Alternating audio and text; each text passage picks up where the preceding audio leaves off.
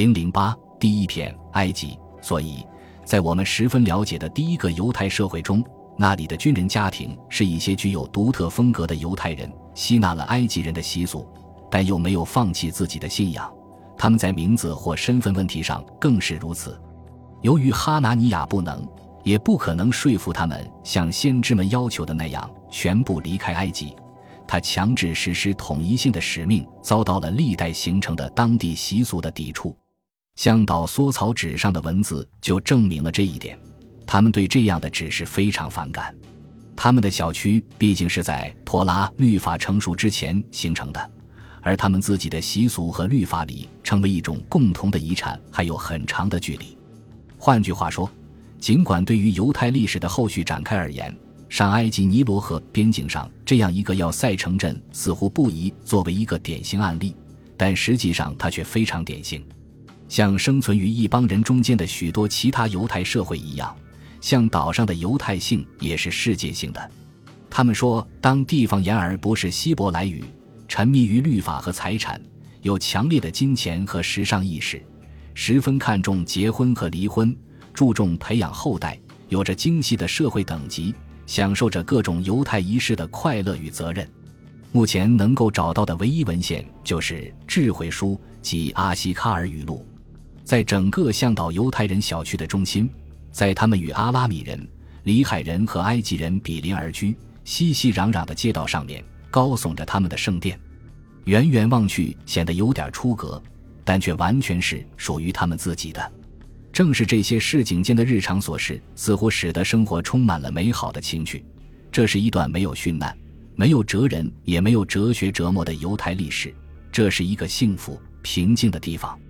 这里有的更多是财产纷争，人们打扮入时，出席婚礼和庆祝节日。这家的孩子很淘气，邻居家的孩子更淘气，整天弄舟戏浪。这是一个穿胡同走小巷的世界，顽童向河里扔石头。情侣在棕榈树下漫步，这段时间，这个世界完全与苦难的故事隔绝开来。但是麻烦还是来了，如期而至。像后来成百上千年间在巴勒斯坦地区之外扎根的许多犹太小区一样，向导人对他们悠闲自在的生活有点得意。他们憧憬着，只要温和的波斯人在那里保护他们，免受当地人粗俗的妒忌。他们与邻居们的关系即使不比期望的要好，但至少可以不受打扰的生活。但准确地说，这正是问题所在。当波斯帝国的势力分崩离析时，那些被认为是其信任的受益者的种族群体突然变成了外来人，而不再是土生土长的本地人。无论他们定居了多长时间，都是徒劳的。公元前五世纪末期的情形正是如此。公元前四百八十六年和前四六四前四百五十四年，埃及陷入了全面起义的战乱之中，并一直持续到这个世纪末。这再一次让不断扩张的波斯霸主感到埃及人不甘臣服，难以驾驭。突然间，向导犹太人被指责为殖民者、波斯占领者的工具。他们的社会习俗是反常的，他们的宗教是一种亵渎的侵略。如果说波斯人的宽容曾经允许他们作为帝国的走狗繁荣一时，那么当地埃及人起义的目的就是把他们也视为占领者，从而排斥和恐吓他们，把他们从当地文化的躯体上撕裂下来，然后扔掉。缩草纸记录了当时的骚乱和抢劫场面，大屠杀的原始形式。为正在迪比斯大门前等待丈夫的女人突然被捕，而没有任何解释。他们都嫁给了犹太人，但其中有人用的是像伊西拉什维特这样的埃及名字，这在向导上是常有的事情。莫西亚写信给小区首领耶达尼亚说，他被诬陷藏匿从商人的身上偷到了一块钻石，并因此被投入监狱。直到针对这种不公待遇的骚乱变得非常严重后，他最终才被释放。不过，即使被释放，他的语气仍是尖锐而紧张的。他对那些救助他出狱的人十分感激。他告诉叶达尼亚要好好的报答他的救星，他们想要什么就给他们什么。在公元前五世纪的最后十年里，原来的平静突然被打破了。埃及的雅护信徒指责那些来自犹地亚的外来干涉者不理解他们的生活方式。莫西亚谴责哈拿尼亚这位来自耶路撒冷的逾越节特使，认为他的出现激起了库努姆神庙祭司的不满，甚至要与犹太要塞为敌。堡垒中动员部队和集合军人时一直供应的饮用水突然中断了。不久，要塞里忽然出现了一堵神秘的高墙，把整个院子一分为二。然而，这些只不过是挑衅行为，真正的灾难随后接踵而至。灾难过去三年之后，小区领导人耶达尼亚才与向导上的祭司联名向犹地亚的波斯总督巴加瓦亚报告了耶和华的圣殿于公元前四百一十年被毁的悲惨历史，使用的完全是经文的口气，一种充满愤怒与哀痛的控诉。整个小区仍然处于惊恐之中，他们仍然身披麻布衣服表示哀悼。我们开始斋戒，妻子们都成了寡妇。我们既不抹油膏，也不再喝酒，导致雅护圣殿被毁的麻烦或许是不可避免的。圣殿中毕竟曾使用动物生祭，其中绝大多数肯定用的是羊，而这种动物恰恰是与之相邻的库努姆神庙中的崇拜对象。漂亮的羊头图案就刻在神庙的大门上。举行犹太仪式时，这些要想不被人发现，似乎不那么容易。圣殿围墙后的院子里经常举行宗教仪式，外面的人会不时看到浓烟，闻到血腥，听到咏唱，这样似乎侵害了那些无理的邻居。而库努姆神庙的祭司正在扩展自己的院落，侵占了把两个院子隔开的共享地界。在有些地方，两座神庙甚至共享一面墙。有时。库努姆神庙中的祭司会煽动对作为波斯人走狗的犹太军官的怨恨，即使不能赶走他们的士兵和家庭，也要迫使他们离开自己的圣殿。他们劝说驻岛首领邪恶的维德兰家采取行动，还给维德兰家的儿子住在伊尼的埃及阿拉米要塞的指挥官纳法伊纳写了一封信，挑动那里的士兵进行攻击并摧毁耶和华的圣殿。他们疯狂地冲进圣殿。将其夷为平地，石柱被推倒，五个石门轰然倒地，其他物器则全部被烧掉，包括至圣所的门廊和黄铜铰链及其雪松形的尖顶。他们将其中的金银器具以及所能找到的任何物品抢劫一空。伊达尼亚抓住波斯人的敏感，动情地说起这个古老的圣殿，它建于埃及王朝时期。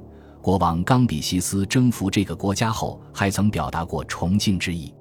他提醒波斯总督，自己曾经向耶路撒冷方面发出了一封信，呈给那里的总督巴加瓦雅、大祭司约哈南以及城里的犹大国贵族们，但他们却不屑于答复。向导的长老们还曾给撒玛利亚总督参巴拉的儿子们写过信，但也没有得到任何满意的答复。向导犹太人的祈祷也并非完全没有收获，走狗维德兰加及其下属所犯的罪孽的确受到了惩罚，他的战利品被没收，而凡对圣殿有冒犯的人均被杀死。这一切就发生在我们面前。然而，当时唯一的、真正的任务不是复仇，而是重建上帝耶和华的圣殿。如果圣殿得到重建，那么素祭。香祭和燔祭将以你们的名义供上上帝耶和华的祭坛，我们将一直为你们祈祷，为我们、为我们的妻子和孩子们祈祷。还好，他们最终收到了答复，他们的要求总算在某种程度上得到了批准，他们被授权在原址上按原样重建圣殿。很明显，这项授权附加了严格的条件。即从此之后，献祭时只允许用素祭和香祭，而不得用生祭。可能耶路撒冷有人去找过总督，也可能向导犹太人为了共同的事业想与耶路撒冷人修好。但不管怎样，他们原则上同意只在耶路撒冷圣殿的核心区域范围内献燔祭。接受他们的第二身份，或许表明他们可以直接建一个圣殿。尽管这样做仍然破坏了圣殿崇拜的权威性，来自长老会议，包括莫兹、史玛雅两个荷西阿以及耶达尼亚本人的一封信，严肃地指出，不得再用绵羊、公牛和山羊献祭。为了表示他们的诚意，装在银器里的甜味剂和大麦被一起献上。他们后来的确建造了向导第二圣殿，但仅仅维持到波斯人对埃及的统治结束。公元前四百年，圣殿被又一次全埃及起义几乎彻底摧毁，并且在亚历山大大帝及其将军们于公元前四世纪中叶实施统治之前就彻底坍塌了。随着波斯人在埃及的失势，犹太军队及其整个由士兵和女奴、油膏和香料、财产争议和婚姻联盟组成的世界一去不复返了。那些小商小贩、圣殿贵族和船员工匠突然消失。有关他们的文字记载变成一片黑暗，深埋在尼罗河上那个小岛的碎石和泥沙之下。在学者的圈子之外，这个丰富而动人的犹太故事实际上并没有进入犹太大众的传统记忆。这一点也许并不令人感到惊奇。如果这个故事在起初是作为一个清晰的分离而写成的，那只是因为像岛上那个犹太、埃及、波斯。阿拉米诸元素构成的大熔炉似乎是一个艺术，一个边缘化的起点，与纯粹而独特的犹太文化的形成毫无关系。人们认为，在向导社会相对繁荣的那段时间，正是希伯来圣经中的两卷，即《以斯拉记》和《尼赫迈亚记》在耶路撒冷成书的时间。其明确的目标之一，就是要把犹太社会中的外邦元素清除出去，彻底驱逐外邦女人。外邦神奇和外邦习俗，即使这些异邦元素已经长期的渗透到犹地亚社会的日常生活中，这两卷书的作者及其继任者或许以惊恐的眼光回顾了埃及的这些片段，近乎异端控制的圣殿，采取生计形式的大胆尝试，或许还自称为纯净的雅护社会，而经文的作者们还努力说服自己。这些不良习俗最终被清除，完全是出于上帝的意志，是对那些偏离狭窄道路的人的又一次惩罚。但是，假设有另一个完全不同的犹太故事，其中一帮人与纯粹犹太人之间的分界并不是那样不可更改。做一个犹太人，并不意味着要求排斥邻邦的文化，而是至少在某种程度上与其和谐共存。这样的情景可能发生在犹太人与埃及人之间，正如后来发生在犹太人与荷兰人或犹太人与美国人之间的情形一样。双方完全有可能在平衡的状态下生存。犹太人仍然是犹太人，但同时也是埃及人、荷兰人、英国人、美国人。这并不是说我们要用这第二个故事取代前面所讲的第一个故事。历史上凡是有犹太人的地方。两种方式共存的情况并不少见。如果双方都能以合理的方式思考犹太人的历史，讲述犹太人的故事，那么就不应将向导视为主流社会中一个艺术，而应将其看成一个先驱者。当然，我们所讲的这个故事并不是埃及真实的犹太历史的终结，而是另一个开端。本集播放完毕，感谢您的收听。喜欢请订阅加关注，主页有更多精彩内容。